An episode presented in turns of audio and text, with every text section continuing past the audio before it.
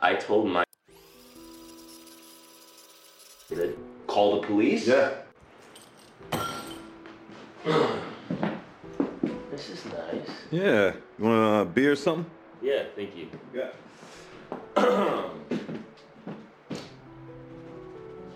uh, you know, Wesley, he didn't mean anything by what he said today, right?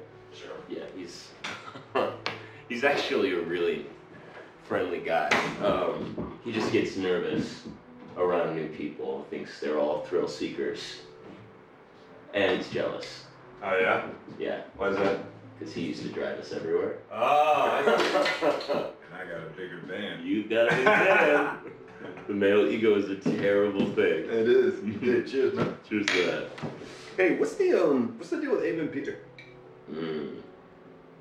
You know, I I asked him not to come to that party. Oh yeah. Tell me what's going on.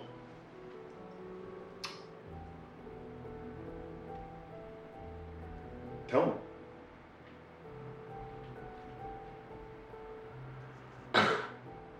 Christ, David. Oh, you look uncomfortable. Yeah, I am uncomfortable. Uh, but look, this is not my place. If you want to know about this, you need to speak to Ava. I'm speaking to you.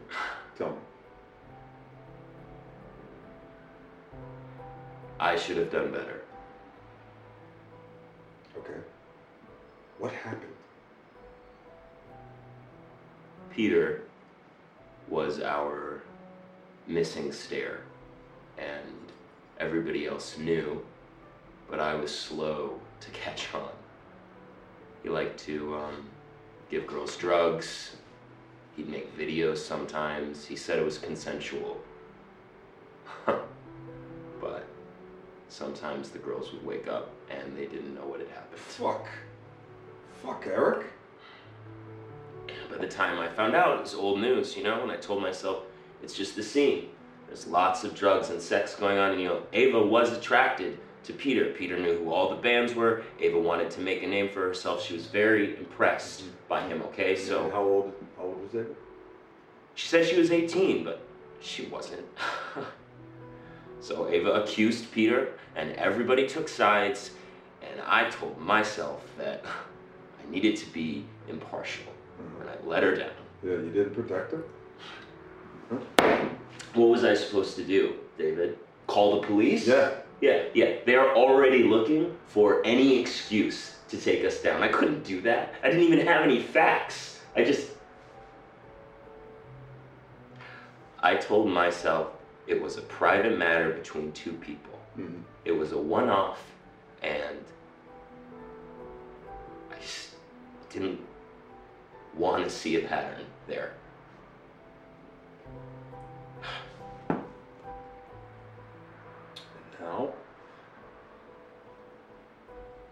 Peter is trying to be a good man. Yeah. And you. I mean. What about me? Well, he's still out there walking the streets, so I'm not so sure. But I mean, how are you gonna make this right? I don't think I can make this right, David. Not now.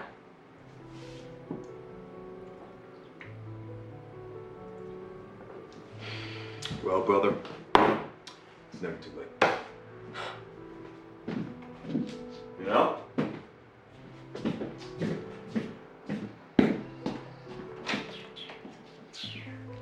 I gotta smoke. Uh, no, no, no, not in here.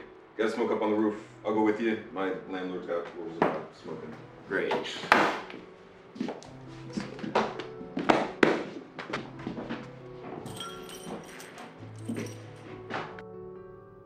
Listen to the Game est un podcast produit par Podcut.